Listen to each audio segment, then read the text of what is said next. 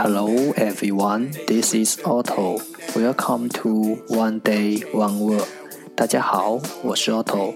您现在收听的是荔枝 FM 幺四七九八五六，图听每日十五分钟英语之每日一词。欢迎收听，欢迎订阅。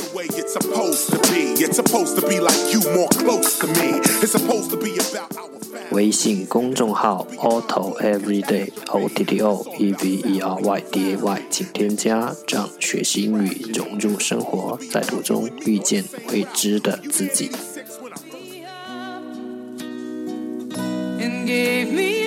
让我们一起简单的坚持每一天。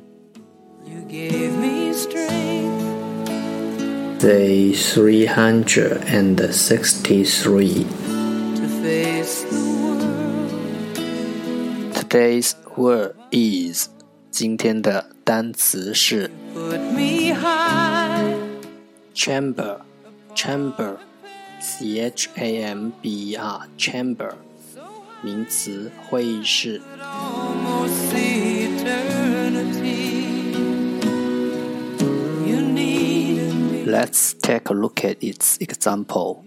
让我们看看它的例子。The chamber has enough seats for many government officials. 这个会议有足够的座位容纳很多政府官员。Let's take a look at its English explanation. 让我们看看它的英文解释。 A usually large room where members of government group, such as legislature, have meetings. 一个一般很大的房间，a usually large room，政府组织，government group，如立法机关，such as a legislature，开会的地方，where have meetings，一个一般很大的房间，政府组织如立法机关开会的地方。Let's take a look at its example again。让我们再看看它的例子。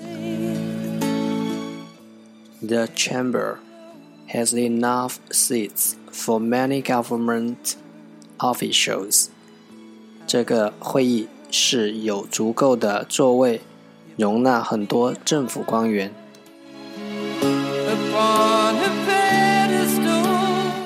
Chamber，chamber，名词会议室。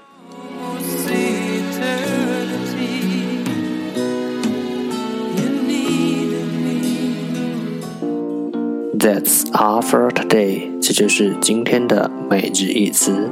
如果你喜欢我们的节目，请为我和那些愿意坚持的人点赞。欢迎和我一起用手机学英语，一起进步。See you next time。再见。